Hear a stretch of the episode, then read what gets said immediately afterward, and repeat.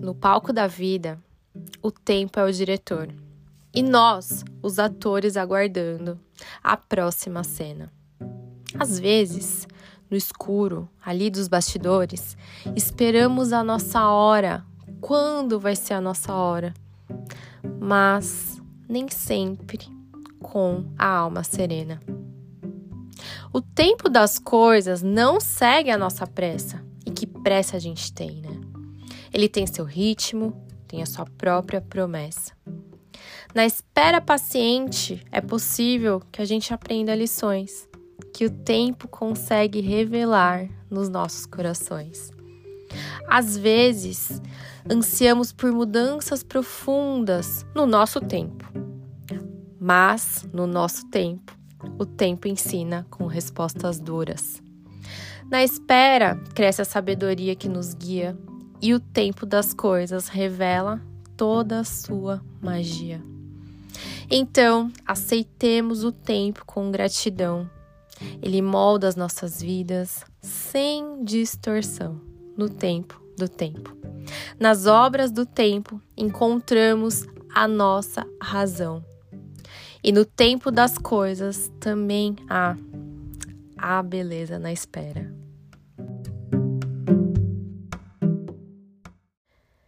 Estamos começando mais um episódio do podcast Sua Manhã Mais Positiva. O meu nome é Juliana Aguilar, eu sou a host aqui do programa. É um prazer ter você aqui comigo em mais um episódio. Eu espero que esse episódio ajude a transformar ou a plantar uma sementinha de positividade no seu coração, na sua vida. Se você quiser me conhecer, você pode ir lá no meu Instagram, @juaguilar. Se você gostar desse episódio ou gostar do programa, compartilhe com seus amigos, compartilhe nas suas redes sociais. Vamos aí também compartilhar, disseminar positividade pelo mundo, né? E o tempo, gente? Como você lida com o tempo? Tempo e ansiedade, parece que eles andam ali lado a lado, né? Lado a lado.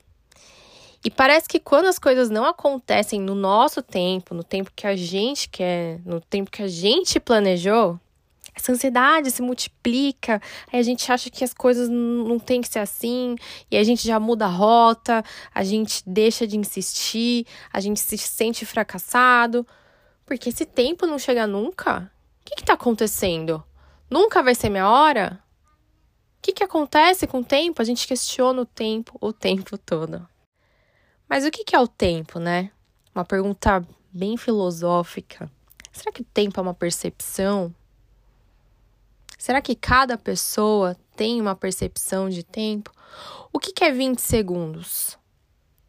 20 segundos olhando um prato de comida sendo esquentado ali no micro-ondas, você tá morrendo de fome e você tá olhando aqueles 20 segundos passar. 20 segundos. Um, dois, três, quatro, cinco. É uma eternidade, né? Parece que aqueles 20 segundos se transformam em 20 horas. E o que, que são 20 segundos quando você tá ali na loucura do dia? Não é nada. Você fala, meu Deus, já se passaram duas horas e eu nem vi. Então, o tempo é muito sobre a nossa percepção, a forma que a gente lida com ele, a forma de estar ali no momento presente. Perceba que quando você olha o tempo do relógio ali no, no micro-ondas esquentando a comida, você tá olhando ali. Faz esse teste. Você tá focado no momento presente. Parece que o tempo é extenso, longo. Quando a gente faz as atividades do nosso dia a dia, muitas vezes ali no piloto automático, a gente nem percebe, porque a gente não viveu o tempo. A gente não estava ali presente, a gente não entrou num estado de flow, né? A gente não se não se envolveu totalmente com aquela atividade que a gente estava fazendo, com aquele momento que a gente estava fazendo, né? E isso é uma percepção do tempo. E aquela percepção de quando a gente está plantando as coisas na vida, né? E parece que ela nunca acontece, que nunca tá dando certo, nunca chegou a nossa hora. Por quê, né? Que que a gente tá fazendo, fazendo, fazendo, fazendo e nunca dá certo. Será que nunca deu certo ainda? Ou será que nunca vai dar certo? Ou será que precisa esperar o tempo certo para que o que você quer se manifeste na sua vida? Eu tenho uma característica de ser uma pessoa que quer tudo para ontem. E eu imagino que vocês também, pelo menos a maioria que tá ouvindo, também deve ter essa característica de querer tudo para ontem. Eu fiz, eu quero colher agora. Só que a gente esquece que as coisas levam um tempo. E a gente precisa se lembrar disso, né? Muitas vezes. Que às vezes a gente precisa estar tá pronto também para aquela situação que a gente quer. E para a gente estar tá pronto, a gente precisa passar por um processo. E eu tenho até uma. Sou mãe, né? Para quem é ouvinte aqui sabe que eu sou mãe. E a minha filha tem três anos, né? E aí você começa. Maternidade é uma coisa que você vai aprendendo, tudo, né? Primeira. Mãe de primeira viagem, né? Você vai aprendendo, você vai lendo coisas tal. E aí, quando a minha filha tinha. Hoje ela tem três, quando ela tinha um ano e meio, eu comecei a ser impactada por coisas sobre desfraude. E aí eu comecei a ver mães que com um ano e meio o filho tinha sido desfraudado já. Aí você falava para ver os indícios tal. Comecei a prestar atenção. Eu falei, nossa, eu acho que tá na hora da minha filha desfraudar, né? Porque às vezes ela queria tirar fralda, etc e tal. E aí eu falei, bom, vamos tentar. Fui, comprei o assento do vaso sanitário, comprei a escadinha e tal. É, levei o urso pro banheiro, etc, etc. Primeira vez que ela sentou ali na, na privadinha, no troninho. Foi uma. Ficou lá sentado um tempão, não queria levantar. Fez o número um, número dois. Batemos palma, deu tchau, tudo certinho. Nunca mais. Nunca mais, né? Pelo menos nos próximos seis meses, oito meses depois daquilo, ela não quis mais sentar. Ela olhava pra, para aquilo, né? Olhava pro assento, olhava para ela não quer, chorava, gritava e não queria mais. E aí eu olhei e falei, bom, não deve ser o tempo dela. Passou, passou, passou, com dois anos e. sei lá, oito meses, sete meses, a professora falou: Eu acho que tá na hora do desfraude, vamos tentar? Aí eu, não sei, será que ela tá dando indícios que tá no tempo dela, tá na hora dela? Não, vamos, vamos tentar, né? A turminha tá indo e tal. Tentamos. Foi um desastre. Porque ela fazia sei lá quantos xixis por dia fora, assim no, na, no sofá, na cama, não falava, vamos fazer xixi, filha? Não quero. E aí se molhava, e aí ela ficava constrangida porque ela tava fazendo xixi fora. Nossa, e foi estressante para mim, foi estressante para ela. Foi, deve ter sido estressante na escola também, com certeza. Foi estressante para todo mundo.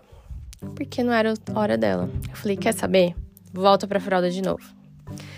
Voltamos para fralda. Dois meses depois, falei: bom, eu acho que agora ela tá pronta, né? Vamos tentar de novo. E aí, esse eu acho que agora ela tá pronta, foi olhando, né? Realmente analisando os sinais, os indícios, conversando com ela, entendendo o cenário, se realmente aquela era, era a hora tal. E olha que coisa mágica sobre o tempo, né? Na primeira tentativa que eu fiz foi um desastre, na segunda também foi muito estressante, porque eu fiquei uns dois meses tentando. Eu conversava com amigas, elas falavam: não, 15 dias já tá desfraudado, uma semana. E, e eu, dois meses ali, a menina não desfraudava do xixi. Um negócio muito doido, assim, para mim. E aí, dessa terceira vez que eu tentei, que realmente era o tempo dela, foi perfeito. Ela fez uns sei lá, uns três escapes no máximo, no máximo. Linda, toda hora falando: "Mamãe, quero fazer xixi, vamos fazer xixi, vamos colar o adesivo". Eu falei assim: "Olha só, né? Eu talvez por uma ansiedade, né, por não não olhar direito para o momento da minha filha com mais amor, né, nas outras duas vezes, por seguir coisas de internet, por seguir uma, uma percepção que talvez era só da professora, não era minha. E aí eu, eu me deixei, né? Vamos tentar, né? Quem sabe. Mas eu causei um estresse para mim, para ela, na escola, né, com a família, tal, um estresse que era desnecessário. Porque eu não precisava ficar naquela autocobrança de, de tirar logo a fralda dela, não precisava. Era só deixar o tempo seguir a hora dele, a hora dela. E esse é um exemplo que eu dei de um desfraude que causou um transtorno, né? Porque foi na hora errada. Mas quantas vezes na nossa vida, várias outras situações, a gente não passa por um estresse desnecessário que a gente mesmo causa na gente, porque a gente não quer esperar a hora certa das coisas. E eu tô falando isso aqui para vocês porque é uma coisa que eu tô aprendendo também, porque eu sempre quero acelerar tudo. E quando eu quero acelerar tudo, as coisas, eu sofro. Sofro psicologicamente, emocionalmente, fisicamente. Porque uma coisa tá ligada à outra. Quando as minhas emoções estão afloradas, né, da ansiedade, e a ansiedade faz doer a cabeça, dói o estômago, dá vontade de vomitar às vezes, porque está tão ansioso, né, que você quer jogar as coisas para fora. A troco de quê, né? Por que, que a gente não pode curtir mais a jornada? Curtir mais o tempo de plantar, de subir as, as escadinhas até a gente conquistar aquilo que a gente quer, até ser a hora da gente realmente realizar aquilo. Será que a gente está pronto para realizar aquilo que você quer realizar? Será que você está pronto? A minha filha não estava pronta para o desfraude. Eu fiquei tentando, tentando, tentando. E o que aconteceu? Estresse. Espero que não tenha dado traumas. Não sei, né? Mas pode dar. Que estresse você está causando em você por você não ter paciência com a, sua, com a sua jornada, com o seu ciclo? Quanto tempo dura uma colheita de uma plantação? A gente planta a sementinha ali, ela já nasce na hora. Sim, salabim, plim. Vamos nascer. Já sai ali uma rosa linda, frutos. Não sai, né? É preciso um tempo. É preciso um tempo de amadurecimento, um tempo de crescimento, um tempo de raiz. Como que tá a raiz disso aí que você tá querendo colher para sua vida? Será que já tá sólida? Ou será que tá uma raiz ali meio bamba? Ou tá numa terra que não vai ser uma terra que vai fertilizar isso que você quer? Você tá olhando com carinho para isso? Onde você está plantando? E se já deu tempo da colheita? Então, o meu convite nesse episódio é a gente olhar para o tempo com um pouquinho mais de amor, com paciência, vivendo o agora. Porque a gente tem uma tendência gigantesca de viver no passado ou no futuro. Só que a gente não tem o passado e a gente não tem o futuro, a gente só tem o hoje. E o futuro que a gente quer, o futuro que a gente deseja, o futuro que a gente almeja, depende do nosso hoje.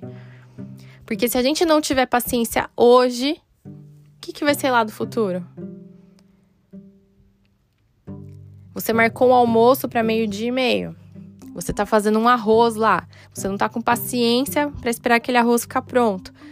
Chegou meio dia e meio, você tava ali ansioso, tirou antes do tempo, você vai comer arroz cru.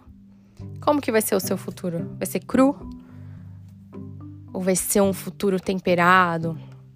Porque deu o tempo certo de pegar o gostinho das coisas.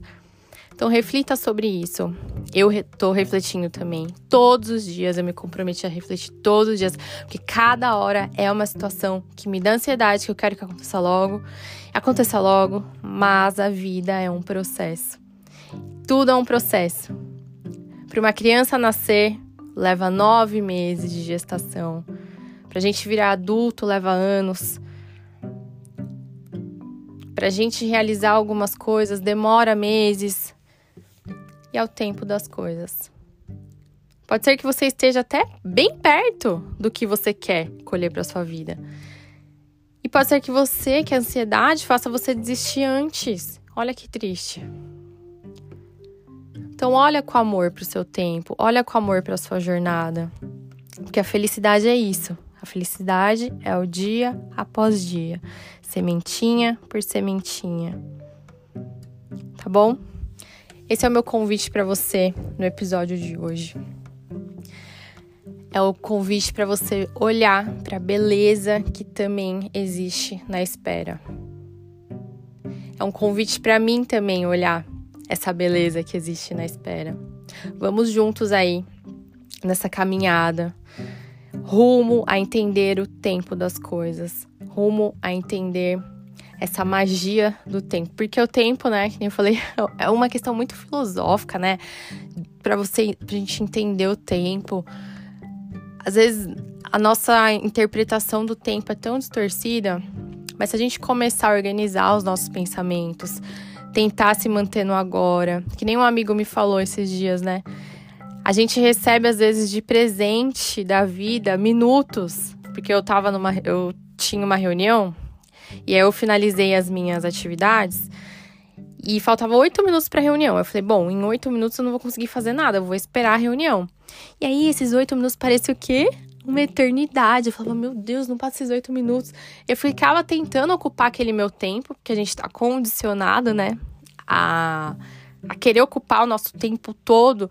E eu não aproveitei meus oito minutos. E aí eu postei isso, ele falou, olha só, né? E aí foi maravilhosa até a, a, o nosso papo sobre isso. Ele também reflete sobre várias coisas muito legais que eu adoro. E, e ele falou: Olha só, tem, o, a vida te deu oito minutos de presente e você quis ocupar ela com alguma coisa. A troco de quê, né?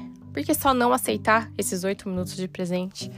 Será que você também está aceitando o presente da vida? Às vezes, essa espera até o que vai acontecer para você é um presente você não está conseguindo nem enxergar isso. Mas é papo para vários episódios aqui. Tô até com ideias, né, de trazer mais pessoas para a gente discutir esses temas, para aprofundar mais, porque eu acho que é um tema muito rico e que a gente precisa olhar com mais carinho. Tá bom? Então, muito obrigada por me ouvir até aqui. Se você gostou desse episódio, compartilha com alguém. Fiz um e-book também que pode te ajudar a entender mais os seus pensamentos, entender pensamentos negativos que também fazem com que a gente distorça o tempo, que a gente não entenda que o tempo, né, que as coisas precisam do tempo. Vou deixar o link aqui para vocês na descrição desse episódio, tá bom? Muito obrigada, a gente se encontra no próximo episódio. Um beijo.